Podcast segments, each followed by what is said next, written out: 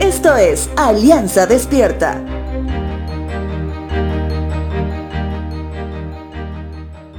El libro de Éxodo en el Antiguo Testamento refleja lo que es el significado de la misma palabra, por supuesto, que significa salida. Y justamente es en este libro donde podemos encontrar al pueblo de Dios lidiando con una autoridad déspota como el faraón egipcio, uno que no conocía de las grandes demostraciones de poder del Dios de Moisés y Aarón. Es así que el pueblo de Dios pasó un tiempo donde debían perseverar para poder salir de ese lugar. Recuerda que el pueblo de Dios se había multiplicado y fortalecido en gran manera y ya representaban una amenaza para Egipto. Es por eso que el faraón decide tratarles con mano muy dura para que sepan quién manda. Sin embargo, lo que el faraón no sabía era que no peleaba con hombres mortales, sino que se enfrentaba al mismo Dios de los cielos.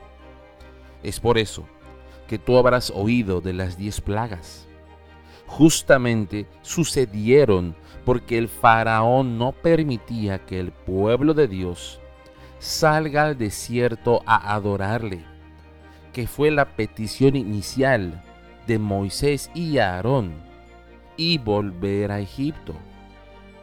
A pesar que las plagas no afectaron al pueblo de Dios directamente, sí les afectó de manera indirecta.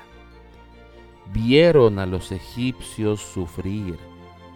Vieron cómo sus hijos se llenaban de temor sin saber qué haría después Dios para quebrantar el corazón duro del faraón.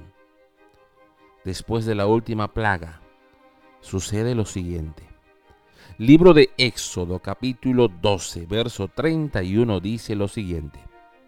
Esa noche el faraón mandó a llamar a Moisés y a Aarón y les dijo a gritos, lárguense, váyanse, dejen en paz a mi pueblo, les ordenó. Y llévense a todos los demás israelitas con ustedes, vayan y adoren al Señor como han pedido.